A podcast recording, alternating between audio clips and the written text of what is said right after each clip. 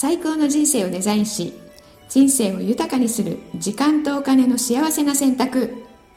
人生戦略会議。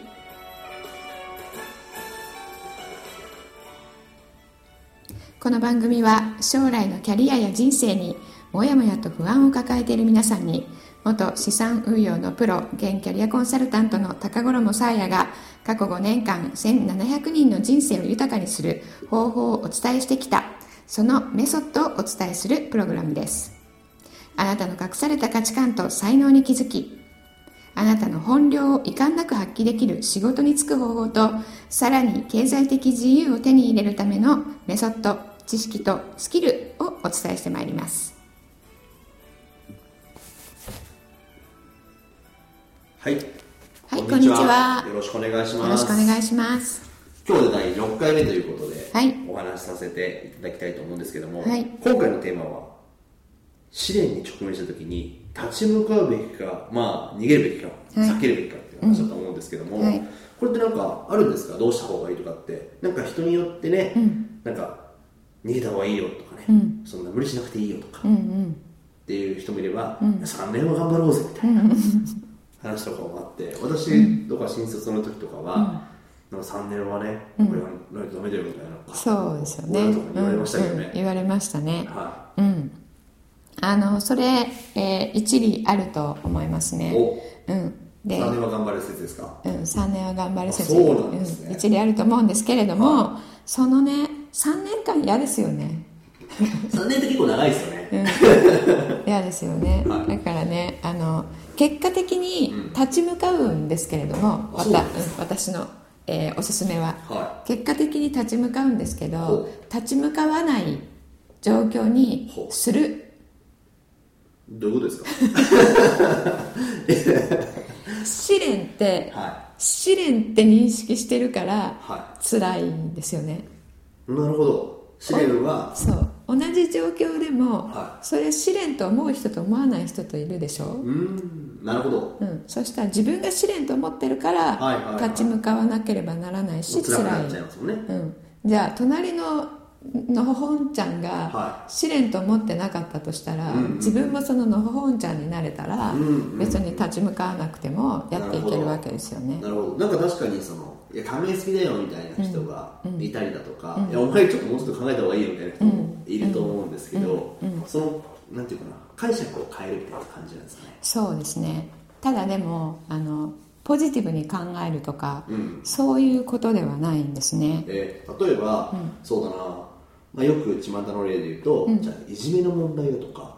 じゃあ例えば、まあ、某大手企業の女性社員が自殺しちゃったりだとかっていうものでもあるじゃないですか、の時とかに、いやなんで逃げないんだよとかね、うんそうですね。とか、うんうん。っていう話も、ちょっとその試練試練の形を変えるみたいな感じになるんですか、うん、そうですね。あのパワハラとかね、セクハラとか、えー本当に、えー身の危険がある場合には、それはねさっさと逃げた方がいいんですけれども、えー、とそういうあの、えー、と極端な例ではない普通の人生の、まあ、普通の試練ですよね、うん。の場合には、あの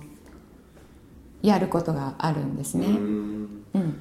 なるほど。でそのやることというのは、はあの支援っていうのはねこれ皆さんあのもう肝に銘じていただきたいんですけれども、はい何でしょうか？試練って、はい。支援とセットでやってくるんです、え？試練は支援うん、支援サポート、なるほど、うん、チャレンジですよね。英語で言うと試練はサポート支援と同時にやってくるんですよ。なるほど。じゃあ試練だけ来ることはないってことですか？ないんです。えー。しかも、しかもその支援はは試練と同じ量あるんですよ、ええそうなんですか、うん、でもね試練があまりにもは大きすぎるので、自分の中の観念の中で、うんうんそのそれと一緒にやってきてる、もう片割れの支援が目に入ってないんです。ええ面白。でこれねの私もこれを知ってから、はい、えーと、自分でもやっているし、皆さんにもお伝えしていて、で支援はね見つけようとしないと見つからないっていうか見えないんですね、えー、うん、おじいちゃんが眼鏡眼鏡って眼鏡 目の前にあるのに分かんないっていうのと同じで、はい、かけてるのにみたいなね。そう。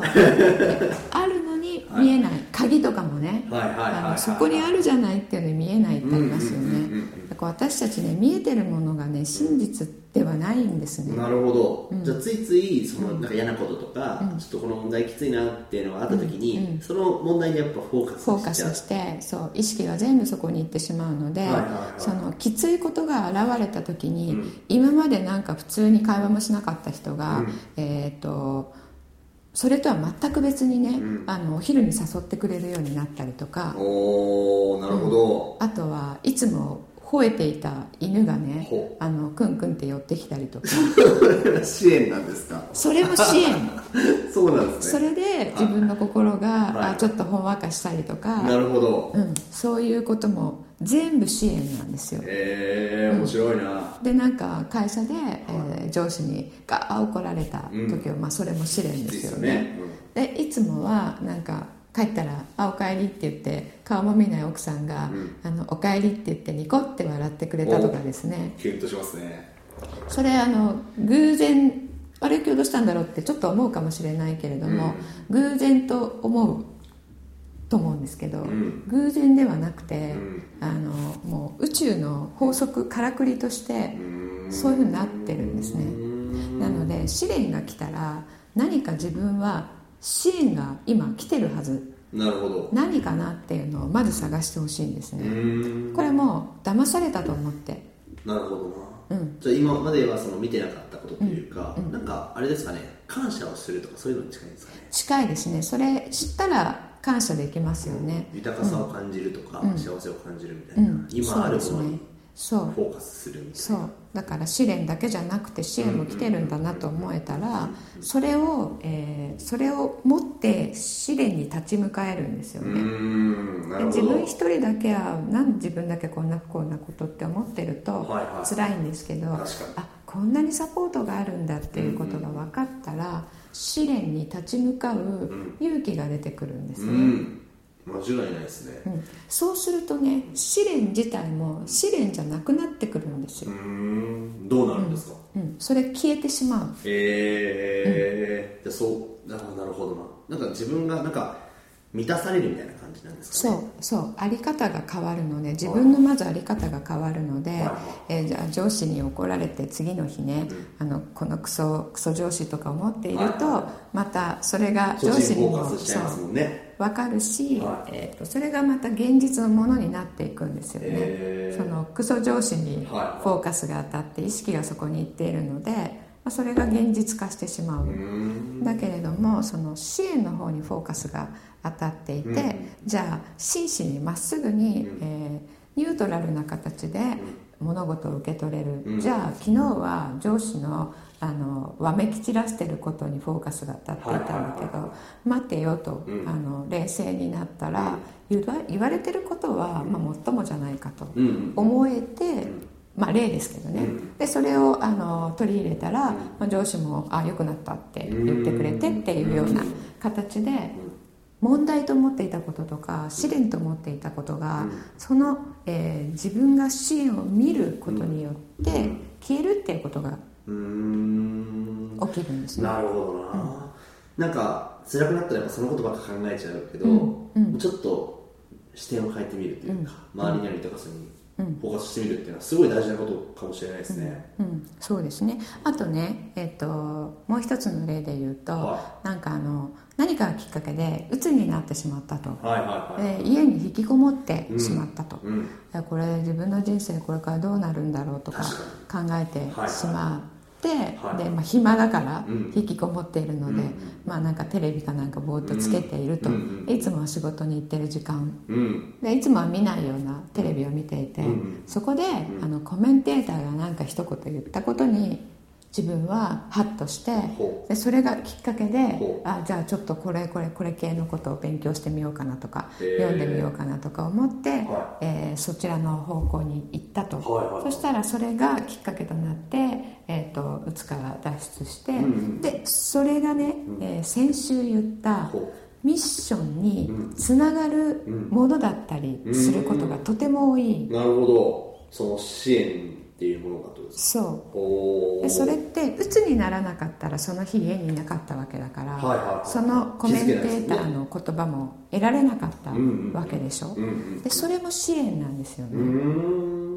なので2つあって試練に直面した時にやること、はい、えー、普通にある同時に来る支援を探すこと、うんうんうん、そして支援から得られた支援を探すこと。なるほどこういうふうになったからその現状があってだからこそなんか得られる何か新しいね、うん、ものがあるってことですよね。そう。そう。例えば小さい時に、えーと、ご両親が忙しくてあまり構ってもらえなかったっていう人すごい多いんですけど、うん、でそれがまああの今の自分の社交性がないことにつながっているっていうこと見えてる人すごい多いんですよね。ですけどその一人で遊んでいたっていうことから、うん、得られたものっていうのはすごい大きいんですなるほど。だからこそやってたことっていうのはあるわけですもんね、うん、そうなんかその辺の積み木ほっと与えられてて、はいはい、じゃあその積み木しか遊ぶものがないからね、うんうん、その積み木でどうやっていかに楽しくするかっていうのを考え続けた子供時代を過ごした人っていうのは、今与えられたものでいかに楽しむかっていうのを見つける才能がなるほどな。人より優れていたりするんですよね。なんかあとそれこそなんだろうな自炊ができたりとか。そうそうそうそうそういうことも。生活する力も身についたりだとかあるかもしれないですよね。そうそういうことが今会社でもね、うん、それが自分のすごく強みになって、助けられてることってすごい多いんですよ。なるほど、うん、じゃあそういう意味ではもう支援が来た時に、ちょっとなんかうって嫌だなって思うだけじゃなくて、そこをちょっとなんかフラットに楽しむっていうことは難しいかもしれないですけど、とにかく支援を探す支援支援を探すっていうことですね、っていうことを覚えておくだけで、なんか人生が変わる気がしますね、ありがとうございます、はい、なんか支援来ないかなとちょっと。くるくる。すぐ来るそういうふうに言うとそう思ってる人にはすぐ来る。そしてね もう一つプレゼントがあって、はい、試練と支援のど真ん中で人は成長するっていうことがこれドクター・デマティーニという人が教えてくれてることなんですけどもあの支援支援支援で楽しい楽しい楽しいの人生成長はないんですね、試練と支援がと同じだけある。その中間にいる時に人は成長するっていう、なるほど。深いですね、でもこれあれですよね、も